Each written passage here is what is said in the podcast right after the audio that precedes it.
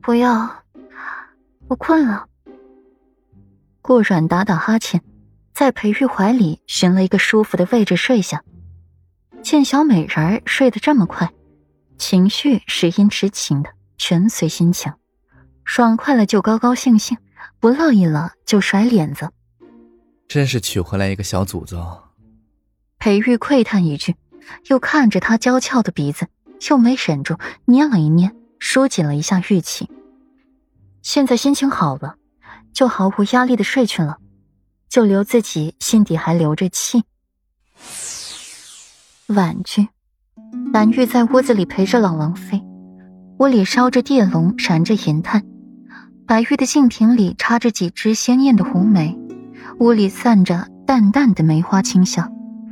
带着如诗若梦的温暖，春光渐暖，仿佛回到了春天一般。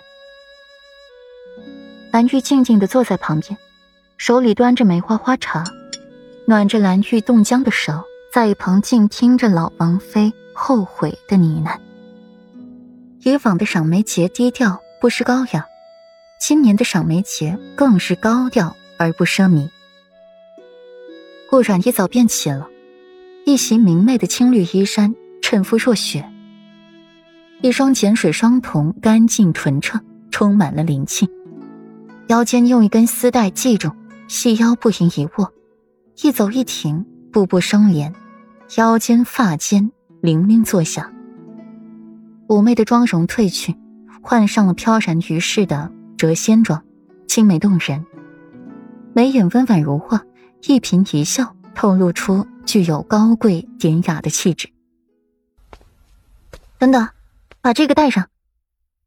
顾阮叫住了已经踏出房门一步的裴玉，从小匣子里拿出了一支香囊，走到了裴玉跟前，替他把香囊系在了腰间。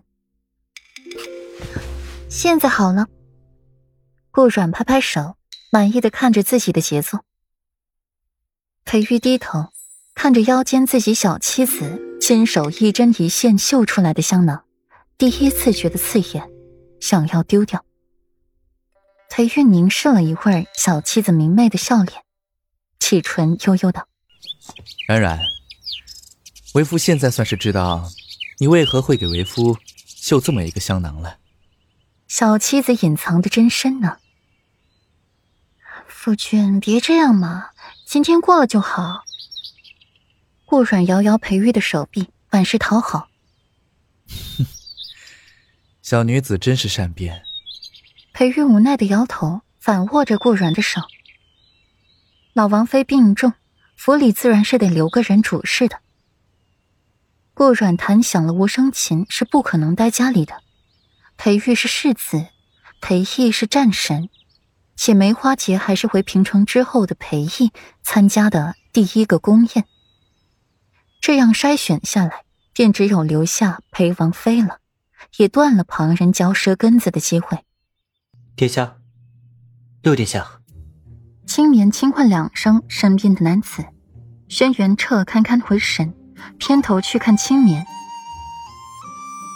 仿佛什么事都没发生一般，目光依旧落在了前方的陷阱上面。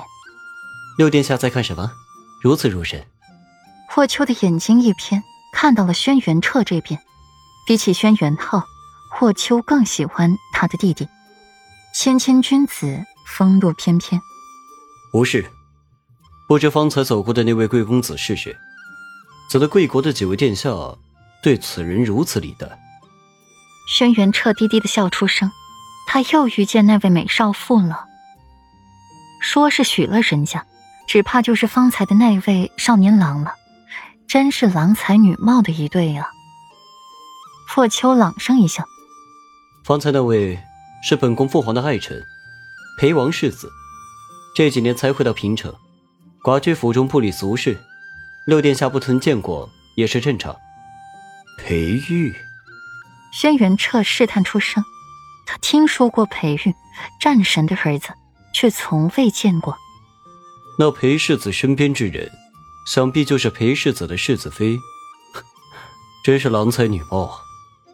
轩辕彻的眸子晦暗，目光从远方收回，昧着良心夸奖。